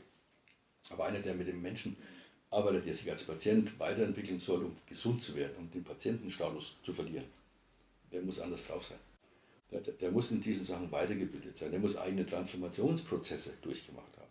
Und er muss lernen, demütig zu sein. Das ist entscheidend. Ja, das, was wir tun, das ist eine Einladung für die geistige Welt, an der Stelle mal was zu tun und dann schauen wir nach, ob es ja. funktioniert und vielleicht haben wir uns geirrt. Ja, mhm. Kann auch mhm. sein. Also manchmal kommen wir Sachen und sagen, oh Gott, hatte ich nicht damit gerechnet. Und mhm. wenn du sagst, wieso funktioniert das nicht, was habe ich vergessen, musst du mhm. dann anders schauen. Mhm. Also diese, auch so ein bisschen experimentierfreudig bleiben, mhm. dass man sagt, wir versuchen das Beste. Und der Patient ist, bleibt der Chef, der entscheidet, wie weit es geht. Also wir sind wirklich so eher so ein Buffet und der Patient muss was tun der muss arbeiten. Das ist das Schöne an diesem Medical Coaching, und ich nenne das ja auch Magic, Medical Coaching, also ein bisschen mhm. Einladung der Magie. Ja. Äh, ich kann mich zurücklehnen, ich muss nicht arbeiten. Ich, ich gebe gute Tipps, also ich vermute mal gute Tipps. Mhm. Definitiv kann ich bestätigen. Und der, der Patient, der muss dann eben arbeiten. Ja, ja. Also es ist eindeutig verteilt, die Arbeit. Das ist halt eben mit Absicht gesund. Mit Absicht gesund, Genau, und deswegen können wir das auch gleich hier nochmal in die Kamera halten. Ihr könnt es euch gerne mal anschauen oder bestellen mit Absicht gesund. Das neueste Buch wäre dann das, was wir hier liegen haben, deine Lizenz zur Selbstheilung. Genau, das ist das, was äh, jetzt im September hoffentlich auf, auf den Markt kommt. Mhm. Äh, da geht es um also ein, ein großer Praxistest Auflösung von Altlasten auch wieder. Mhm. Und, äh, dieses Cover, was da oben drauf ist, ist nicht das endgültige Cover. Ähm, das wird noch ein bisschen schöner sein, aber es geht um Körper, Geist, Seele und soziale Einbindung und spirituelle Anbindung. Dass man dieses Pentagon, dieses mhm. ne, Pentagramm oder Fünfeck, wie man das einbezieht und nicht immer nur im Dreieck läuft. Oder nicht immer nur Körper sieht. Die sind alle miteinander verbunden. Mhm. Ja, und ohne das geht es nicht. Und Selbstheilung ist halt äh, auch ein bisschen Arbeit. Aber mit Arbeit sich, verbunden. Mit Arbeit verbunden. Man muss sich ja. das auch trauen. Und das Entscheidende ist, bei allem, was, was wo es um Heilung geht, äh, nicht nur Gesundung, sondern um Heilung, das Warum. Warum will ich geheilt werden? Ja, wenn ein, ein Krebspatient begreift, warum er aus seiner Situation fliehen wollte, mit Hilfe des Krebses. Mhm. sagt, ja, ich kann mich verstehen, ich mhm. hätte auch so reagiert. Ja? Mhm. Dann kann, und ich will auch in diesem Leben nichts mehr ändern, weil ich kann es ja nicht alle umbringen, die da beteiligt sind. Dann mhm. sagt er, okay, ich habe es verstanden und dann geht der. Mhm. Aber nicht schmerzverzerrt und im Groll, sondern zufrieden und sagt, ich habe verstanden, was das sollte, aber ich bin jetzt in einem Zeitpunkt oder einem Punkt, wo ich sage, okay, ich kann es loslassen mhm. dann ist der Tod auch eine Heilung. Mhm. So ein anderer sagt, oh, ich habe gar nicht gewusst, dass ich noch Optionen habe. Mhm. Und ändert sein Leben so dramatisch, dass die Situation entschärft wird, aus der er fliehen wollte. Und dann heilt er, weil er ein Warum hat. Aber ohne Warum wird es schwierig. Ein Warum für sich, Ziele und das Ziel des Glückes äh, sind ja. so, glaube ich, Schlagworte, die wir heute hier nochmal aus dem Gespräch rausziehen können. Ganz, ganz lieben herzlichen Dank, Volker. Wenn jetzt ähm, die Menschen dich nochmal aufsuchen möchten, dann finden sie dich wo genau mit absicht.de? Also wir haben verschiedene Webseiten. Einmal ist meine eigene Praxis-Webseite, das mhm. ist www.dr-meissner mit 2s.de, das ist die Praxis-Webseite. Mhm. Oder eine andere schöne Website äh, www.mitabsichtgesund in einem Wort.de. Mhm. Ähm, das ist so unsere Plattform für, äh, für Seminare, für Buchverkauf und ähnliches. Mhm. Bist du auch beim Welt im Wandel-Kongress anzutreffen in Würzburg jetzt dieses Jahr? Ich glaube, es ist im Oktober findet das statt. Oder? Ja, es sieht so aus, als wäre ich mit dabei. Ja? Ich habe es in zwei konkurrierende Themen, aber ich denke, da werde ich dabei sein. Ja. Weil im Wandel war ich auch schon mal in Würzburg, war schon mal. Ich habe ein schönes Interview auch in Leipzig mit denen gedreht. Ja, das Genau. ist eine schöne, eine schöne Plattform. Genau, auf jeden Fall. Da könnt ihr auch gerne mal vorbeischauen. Vielen, vielen Dank für dieses wunderbare Gespräch. Euch noch alles Gute, bleibt gesund und vor allem glücklich, muss man ja, Ja. sagen. Tschüss, macht's gut. Was war für dich heute die wertvollste Erkenntnis aus diesem Podcast? Hinterlass mir gerne einen Kommentar unter dieser Folge. Falls du meinen Kanal noch nicht abonniert hast, ist jetzt der perfekte Zeitpunkt, um es zu tun, sodass du keine Folge mehr verpasst. Gib mir einen Daumen hoch, schenk mir ein paar Sternchen, wenn dir die Folge gefallen hat und teile gerne diese Folge mit deinen Freunden oder deiner Familie. Fühl dich von Herzen umarmt. Bis zum nächsten Mal, deine Maria.